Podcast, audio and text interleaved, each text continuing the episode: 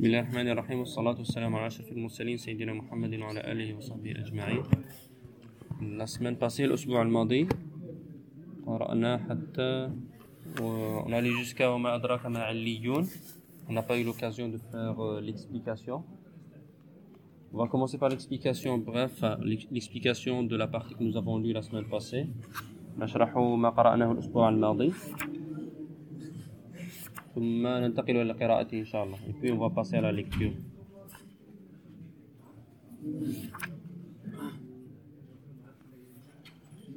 فقط التذكير قلنا ويل للمطففين. الله سبحانه وتعالى يتوعدهم بالعذاب المطففون. من هم المطففون؟ الذين لا يزنون الميزان بالقسط يعني الميزان الحق. يأخذون لأنفسهم ويظلمون الناس في الميزان.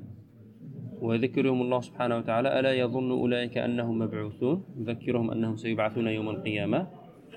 يوم يقوم الناس لرب العالمين يقومون للحساب. ثم يتكلم سبحانه وتعالى عن الفجار ومنهم المطففون يعني الذين أسرفوا على أنفسهم في المعاصي.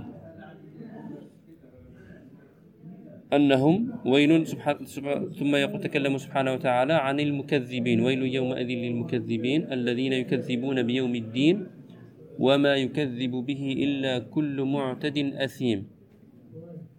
آه، الأسبوع الماضي بدأنا عند وما, عند وما يكذب به إلا كل معتد أثيم. Je rappelle les débuts sur المطففون Elle parle des fraudeurs, ceux qui ne sont pas justes dans les balances, et ils ne sont pas corrects dans les transactions. Donc ils cherchent à toujours tricher pour leur profit, profit de cette vie d'ici-bas. Et Allah leur rappelle qu'ils seront, qu'ils seront ressuscités le jour, un jour, voilà, un jour grandiose, le jour du jugement, durant lequel ils seront debout et tout le monde sera debout pour le jugement. Après, Allah il a parlé des donc, fi sijjin il a parlé des, des libertins. Les libertins, ceux qui ne respectent pas les limites d'Allah subhanahu wa ta'ala. Qui seront, leur livre sera dans ces jeans. C'était quoi ces jeans C'était un livre cacheté. Et Allah subhanahu wa ta'ala, il parle malheur, cela, malheur ce jour-là, pardon, malheur ce jour-là. C'est qui les négateurs? Bah, Qui démonte qui démonte le jour de la rétribution. Il ne croit pas au jour de la rétribution, c'est-à-dire le jour du jugement. Et on avait arrêté l'autre fois, la semaine d'avant, à ce verset-là. Et la semaine, la dernière semaine, on avait commencé par le douzième verset. Le douzième verset qui est وما يكذب به إلا كل معتد أثيم نشرح باللغة العربية وما يكذب به إلا كل معتد أثيم أي يكذب يكذب بيوم الدين بيوم القيامة الفاجر الجائر المتجاور في الإثم منهمك في أسبابه يعني الذي هو منغمس في معصية الله والعياذ بالله هو الذي يكذب بيوم الدين. ما حاله؟ إذا تتلى عليه آياتنا. المنزلة على محمد صلى الله عليه وسلم إذا تلي عليه القرآن يعني على هذا الفاجر المكذب قال أساطير الأولين أي أحاديثهم وأباطيلهم التي سطروها في كتبهم. يعني هو كلام تكلم تكلم به الأقدمون وكفى. يعني لا زيادة ولا نقصان. يعني هذا الكلام يعني القرآن يكذبون به ولا يعتقدون أنه كلام كلام الله. يكذبون به من أصله. قال أساطير الأولين كلا كلا بل ران على قلوبهم ما كانوا يكسبون. ما هو السبب؟ وهذا مهم نحتاج أن نفهمه. ما هو السبب الذي يدفع الإنسان أن يكذب بآيات الله وإن كانت واضحة؟ يعني هنا الله سبحانه وتعالى يبين لماذا؟ كلا للرد والزجر للمعتدي الأثيم عن ذلك القول الباطل وتكذيب الله. يعني هنا يرد الله عليهم. بل ران على قلوبهم ما كانوا يكسبون. يعني كثرت منهم المعاصي والذنوب فأحاطت بقلوبهم فذلك الرين عليها. أخرج الترمذي وصححه عن وصحح عن أبي هريرة عن النبي صلى الله عليه وسلم قال إن العبد إذا أذنب إذا أذنب ذنبا نكتت في قلبه نكتة سوداء. فإن تاب ونزع واستغفر سقل قلبه وإن عاد زادت حتى تغلف قلبه. فذلك الران الذي ذكره الله سبحانه في القرآن. يعني أن الإنسان إذا أذنب ذنبا فعل معصية يوجد عليه نقطة سوداء شيء أسود على قلبه. فإذا تاب واستغفر تمسح يعني يطهر قلبه وينظف. وإن لم يتب بقيت السوداء. وإذا أذنب ذنبا آخر نكتة سوداء نقطة سوداء. وإذا ذنبا آخر نقطة سوداء. حتى يغلف قلبه يعني إذا لم يتب إلى الله سبحانه وتعالى يغلف قلبه بالذنوب. فيصبح لا يرى الحق ولا يرى الباطل. يرى الحق باطلا ويرى الباطل حقا. يعني تقرأ عليه آية الله بينة واضحة وهو لا يؤمن بها ولا يعتقد فيها. أثر الذنوب يعني أثرها عظيم والعياذ بالله. يعني كلا بل على قلوبهم ما كانوا يكسبون يكسبون من الذنوب والمعاصي. كلا إنهم عن ربهم يومئذ لمحجوبون. ماذا يكون لهم يوم القيامة؟ سيحجبون عن ربهم يعني لا ينظرون إلى الله سبحانه وتعالى كما ينظر المؤمنون إلى الله سبحانه وتعالى يوم, يوم القيامة. فكما حجبهم في الدنيا عن توحيده حجبهم في الآخرة عن رؤيته. يعني لم يؤمنوا بالله سبحانه وتعالى في هذه الدنيا فلن يروا الله سبحانه وتعالى يوم القيامة. ثم إنهم لصال الجحيم يعني سيحجبون عن رؤية الله ثم سيدخلون جهنم ثم يتكلم الله سبحانه وتعالى عن عن المؤمنين كلا إن الأبرار في نعيم نشرحها فيما بعد إن شاء الله Donc j'explique cette partie-là. Donc on rappelle vite fait que le, le, les débuts des versets, ça parle des fraudeurs qui ne sont pas juste dans les balances, qui ne sont pas juste dans les trans transactions générales. Et que Allah après il parle, donc il parle ici dans les versets de 12 donc, ceux qui, donc Allah il parle, malheur, cela, dans le dixième verset, malheur, ce jour-là, au négateur, ceux qui ne croient pas au jour du, de la rétribution. Or, ne le dément, or, ne le dément que tout transgresseur pécheur. Celui qui ne croit pas au jour du jugement, c'est celui qui transgresse les lois d'Allah, il ne le respecte pas. Et c'est lui qui ne, qui n'a pas de limite envers Allah, envers les lois d'Allah. Et Allah il parle, il explique par après, donc le 13e verset.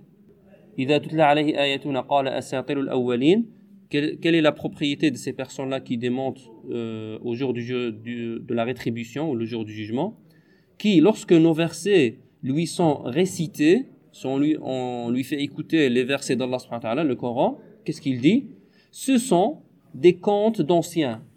Ce sont des histoires qui n'ont aucune valeur. C'est pas une parole de Dieu, c'est pas une parole véridique. Il ne croit pas, même s'il voit la vérité devant lui, il voit les preuves devant, lui, il va pas croire. Quelle est la cause? Ça, c'est très important pour nous et pour tous. Quelle est, la cause qui pousse que la personne, en fait, elle voit la vérité, visuellement, elle la voit, mais dans sa conscience, il voit pas la vérité qu'en vérité.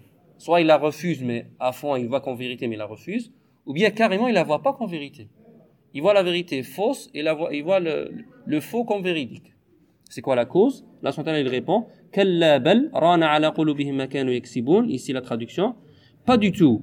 Mais ce qu'ils ont accompli couvre leur cœur.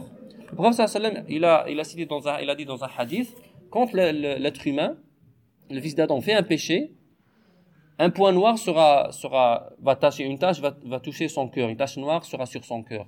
S'il se repentit, se repentit, il, euh, il demande pardon, elle sera effacée, son cœur sera nettoyé. S'il se repent pas, il ne demande pas pardon, ben c'est une tache noire.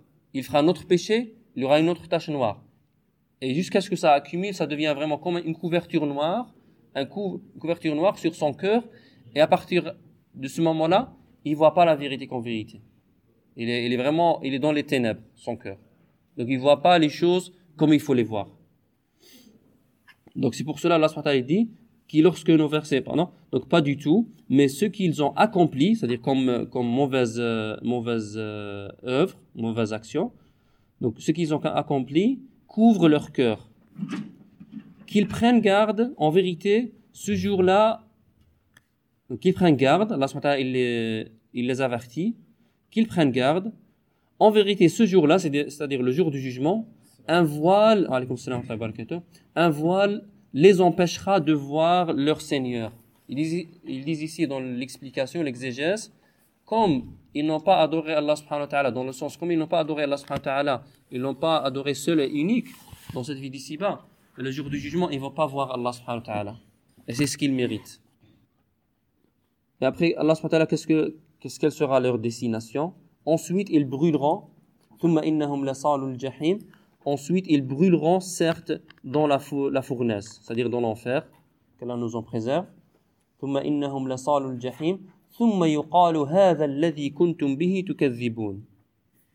ne croyaient pas au jour du jugement. Bah, ils auront la réponse le jour du jugement quand ils seront en enfer. On leur dira alors, voilà ce que vous traitiez de mensonge. Vous traitez de mensonge la parole d'Allah dans laquelle vous étiez informé, celui qui fait les bonnes actions, il ira au paradis, celui qui fait les mauvaises, il ira en enfer. Vous ne croyez pas à ça? Ben, Voici la vérité. Maintenant, votre cœur, qu'il soit couvert ou pas, euh, chacun il est dans sa, on va dire, le résultat de ses œuvres. Et on fera la suite parce qu'après on parle des, gens du paradis.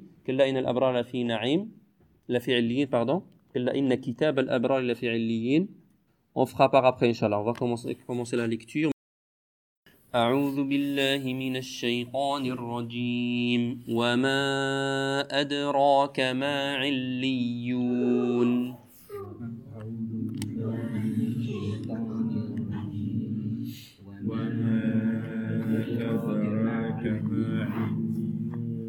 وما أدراك ما عليون. وما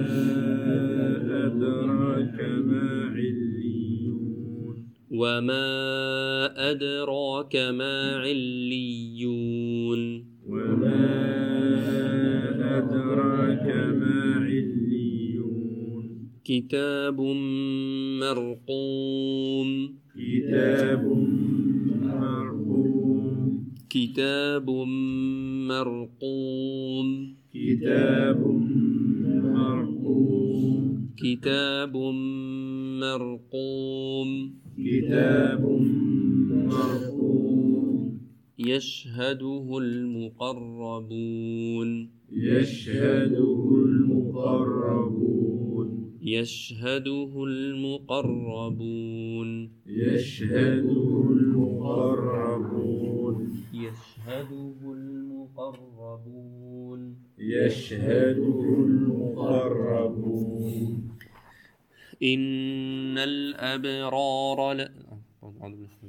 وما أدراك ما عليون. وما أدراك ما عليون كتاب مرقوم كتاب مرقوم. يشهده المقربون. يشهده المقربون. نعم أحسنت.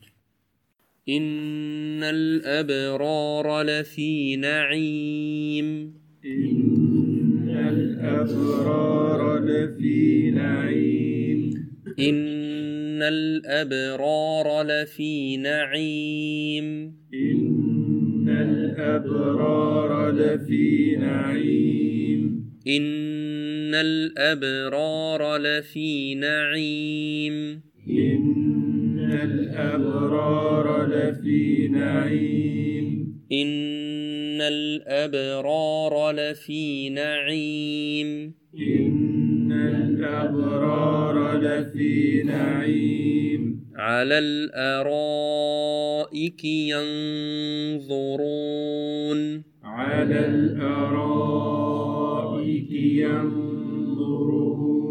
على الأرائك ينظرون. على الأرائك ينظرون. على الأرائك ينظرون. على الأرائك ينظرون. تعرف في وجوههم تعرف في وجوههم نظرة النعيم. نظرة النعيم. تعرف في وجوههم نظرة النعيم. تعرف في وجوههم نظرة النعيم. تعرف في وجوههم نظرة النعيم. تعرف في وجوههم نظرة النعيم. نظرة النعيم. نعيد تو طيب نعيد إن الأبرار لفي نعيم. Reprendre إن الأبرار لفي نعيم. إن الأبرار لفي نعيم إن الأبرار لفي نعيم على الأرائك ينظرون على الأرائك ينظرون تعرف في وجوههم نضرة النعيم. تعرف في وجوههم نضرة النعيم. يسقون من رحيق مختوم. يسقون من رحيق مختوم. يسقون من رحيق مختوم. يسقون من رحيق مختوم. يسقون من رحيق مختوم. يسقون من رحيق مختوم. يسقون من رحيق مختوم. يسقون من رحيق مختوم. يسقون من رحيق مختوم. يسقون من رحيق مختوم. ختامه مسك. ختامه مسك. ختامه مسك. ختامه مسك. ختامه مسك. ختامه مسك. ختامه مسك. ختامه مسك. وفي ذلك فليتنافس. وفي ذلك فليتنافس. وفي ذلك فليتنافس المتنافسون. وفي ذلك فليتنافس المتنافسون. وفي ذلك فليتنافس المتنافسون. وفي ذلك فليتنافس المتنافسون.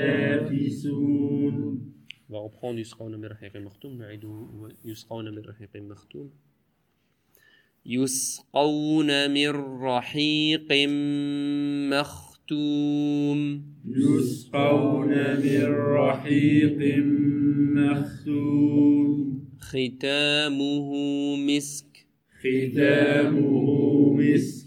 وفي ذلك فليتنافس المتنافسون. وفي ذلك فليتنافس المتنافسون. يسقون من رحيق مختوم يسقون من رحيق مختوم. ختامه مسك. ختامه مسك. وفي ذلك فليتنافس المتنافسون. وفي ذلك فليتنافس المتنافسون. ما شاء الله نعم أحسنتم. جزاكم الله خير ومزاجه من تسنيم. ومزاجه من تسنيم. ومزاجه من تسنيم. ومزاجه من تسنيم. ومزاجه من تسنيم. ومزاجه من تسنيم. عينا يشرب بها المقربون. عينا يشرب بها المقربون. عينا يشرب بها المقربون. عينا يشرب بها المقربون. ومزاجه من تسنيم. ومزاجه من تسنيم. عينا يشرب بها المقربون. عينا يشرب بها المقربون. عينا يشرب بها المقربون. عينا يشرب بها المقربون. عينا يشرب بها المقربون. عينا يشرب بها المقربون. عينا يشرب بها المقربون. عينا يشرب بها المقربون. ومزاجه من تسنيم. ومزاجه من تسنيم. عينا يشرب بها المقربون. عينا يشرب بها المقربون. نعم ما شاء الله. جيد.